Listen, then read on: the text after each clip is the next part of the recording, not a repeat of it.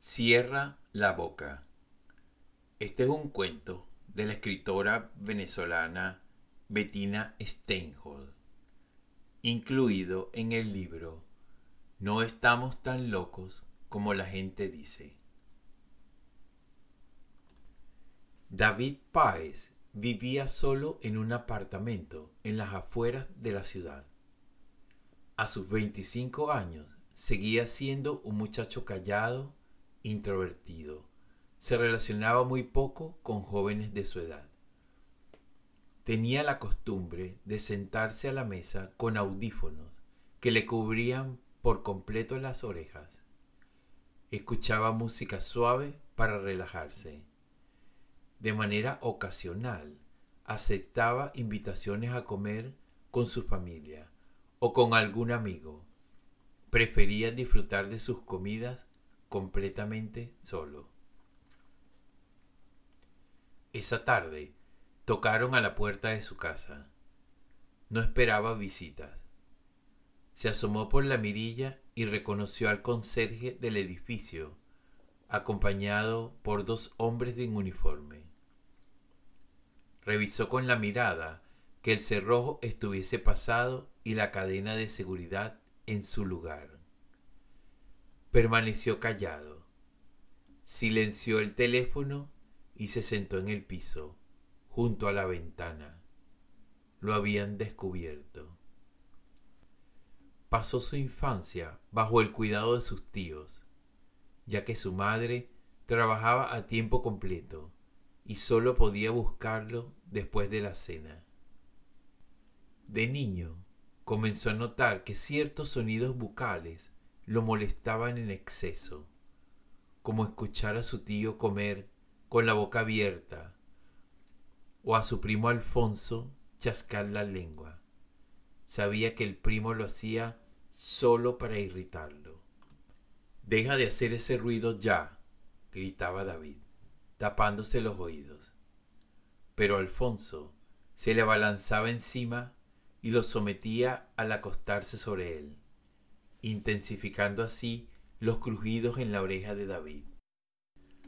En la adolescencia, solo sentarse en la mesa con otros comensales era un sufrimiento que se agudizaba en el tiempo. Las manos le sudaban, le daba fiebre y el corazón le palpitaba con fuerza. Sabía lo que vendría a continuación, los sonidos que producían las otras personas al masticar, al juntar y separar los labios, al mover los alimentos de un lado al otro dentro de la boca, la saliva pastosa. En ocasiones sentía que se ahogaba, que no podía respirar. Por favor, ¿pueden dejar de hacer ruido cuando se tomen la sopa? No seas ridículo y termina de comer de una vez, le decía el tío, y sorbía con más fuerza y mascaba la comida con más intensidad. Cada vez que Tito, el perro de la casa, lengüeteaba la cara de Alfonso, David se estremecía. Veía la lengua del animal en cámara lenta, recorriendo el rostro de su primo, y el sonido pegajoso de la saliva se intensificaba, como si lo escuchara a través de un altoparlante. Temblaba de asco. Esa tarde no pudo más. Se levantó, agarró a Tito y lo lanzó contra la pared.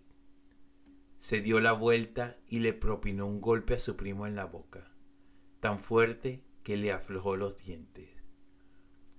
Su tío lo tomó del brazo y lo llevó a rastras a la habitación de huéspedes. No saldrás hasta que tu mamá llegue. Antes de salir del cuarto, el tío se volteó y chasqueó su lengua repetidas veces, relamiéndose los labios. David se acurrucó en una esquina abrazándose la cabeza. Pero ¿cómo se te ocurre, hijo, golpear a Tito y a Alfonso así? El muchacho permanecía en silencio. Dime algo, inquirió su madre ya junto a él. Cada vez que ellos hacen ruido con la boca, Siento una cosa que aprieta mi estómago. No puedo pensar. Me lo hacen a propósito, dijo lloroso. A veces no puedo respirar, mamá. Desde ese día no regresó a casa de sus tíos. Era un alivio disfrutar del silencio de su soledad. Con frecuencia recordaba el día en que había quedado con Eva para ver una película de acción en su apartamento.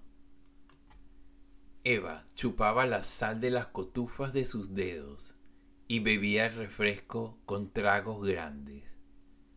A David le sudaban las manos. Se sentía sofocado. Se levantó de un salto y se puso los auriculares para protegerse de aquellos ruidos. Le subió el volumen para resguardarse con el audio de la película. A Eva no le sorprendió la reacción, pues David se ponía los audífonos con regularidad. Para ella, él era un tipo reservado y callado, con ese aire de misterio que le fascinaba. En el segundo tercio del filme, inició la escena de amor. Eva aprovechó el momento y se acercó a él.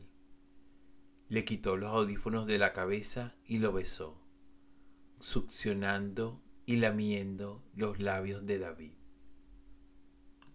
Él no pudo soportar el sonido de aquellos besos. Le retumbaba en los oídos. El chapaleo de la saliva le revolvió el estómago y se mareó. Sintió palpitaciones. Le faltaba el aliento. Se ahogaba. Tuvo miedo. Pensó que se iba a morir.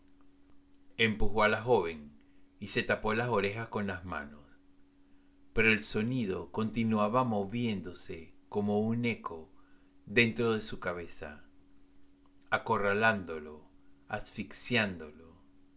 Se abalanzó sobre Eva, apretándole el cuello con sus manos. Ella luchaba para zafarse, emitía pitidos que lo fascinaron. El gorgoteo viscoso y las explosiones sordas en la tráquea de la mujer lo estimularon a apretar con más fuerza. El aire entrecortado suavizaba los espasmos de ella hasta exprimirle el último aliento. David sintió un placer desconocido. Eva fue la primera de muchas víctimas. El impulso de acallar esos ruidos era incontenible. Hasta un simple carraspeo detonaba una crisis.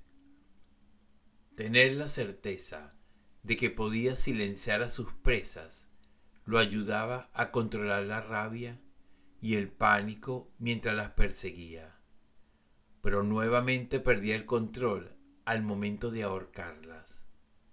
Los chasquidos de la lengua y el susurro somnoliento de la respiración lo enseguecían y complacían a la vez disfrutaba escuchar cómo el murmullo abandonaba el cuerpo hasta alcanzar el anhelado silencio. El conserje seguía tocando el timbre con insistencia y golpeando la puerta con el puño. Abra, señor Páez, sabemos que está ahí, gritó una voz desconocida.